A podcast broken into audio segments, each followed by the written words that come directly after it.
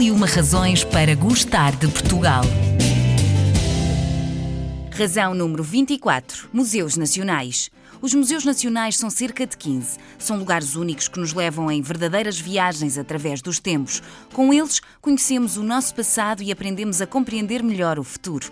Pela sua beleza e pelo seu enquadramento, pelas suas coleções e pela sua programação cultural, são espaços que transmitem valores, despertam memórias e interagem com a contemporaneidade. Para falar comigo sobre este tema, tenho David Santos, subdiretor da Direção-Geral do Património Cultural. Antes de mais, muito obrigada por ter aceito o nosso convite convite. E a primeira pergunta que lhe faço é se os museus nacionais são de facto uma das razões para gostarmos de Portugal. É, claramente que sim. É, os museus nacionais têm, como penso que será uh, do reconhecimento de todos, uma, uma, grande importância na identidade de um país. As suas coleções, no fundo, o seu património, não só valorizam a imagem de Portugal, como dão do nosso país uma imagem muito concreta sobre o seu passado, a sua história e também o interesse manter esse património ativo e presente na vida de todos. Muito bem. E o que é que os nossos museus têm de tão especial?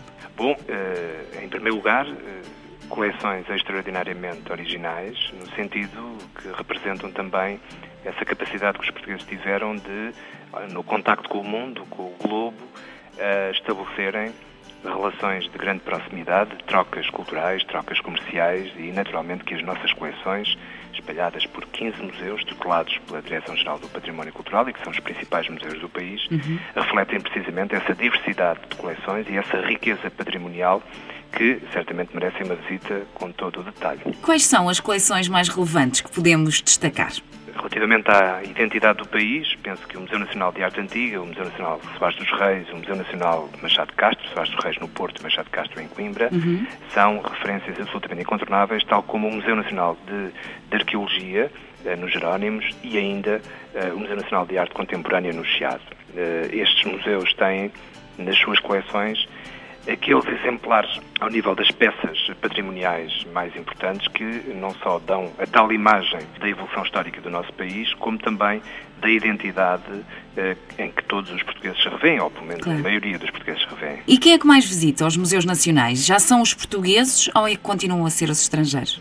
Continuam a ser os estrangeiros, embora tenha havido um aumento muito considerável uh, também da visita de portugueses. Nos últimos anos, por exemplo, a taxa de crescimento entre 2011 e 2016, isto no cômputo geral, uhum. foi da ordem dos 44,5%. Uhum. Uh, e uh, entre eles, os portugueses têm vindo também a revelar um crescente interesse e uh, não apenas uh, ver, estes valores de crescimento, uh, obviamente que tem a ver também com o crescimento do turismo. É? O turismo nos últimos anos tem sido um fator indicativo de, de, grande relevância também na área dos museus, das visitas aos museus, mas felizmente que os portugueses revelam cada vez mais maior atenção e maior interesse também pela visita dos nossos museus, inclusive, por exemplo, na Noite dos Museus, uhum. tivemos ano passado um crescimento de 130 e tal por cento.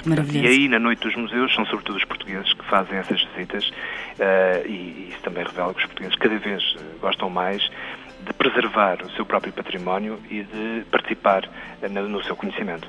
E o que é que tem sido feito para preservar precisamente cada vez mais a identidade de cada um destes museus que compõem o núcleo de museus nacionais?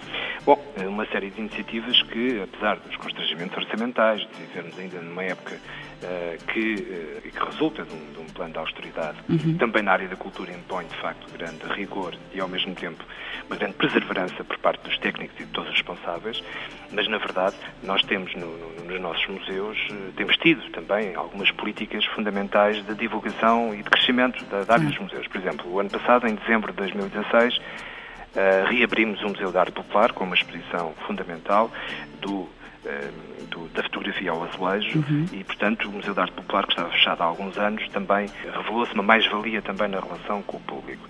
Por outro lado, teremos em breve a inauguração a 19 de maio, finalmente, do projeto de museografia do Museu Nacional dos Coches. Uhum. Foi inaugurado em 2015, sem projeto museográfico, e finalmente vamos poder mostrar o projeto museográfico da autoria do arquiteto Paulo Mendes da Rocha e também do arquiteto Nuno Sampaio.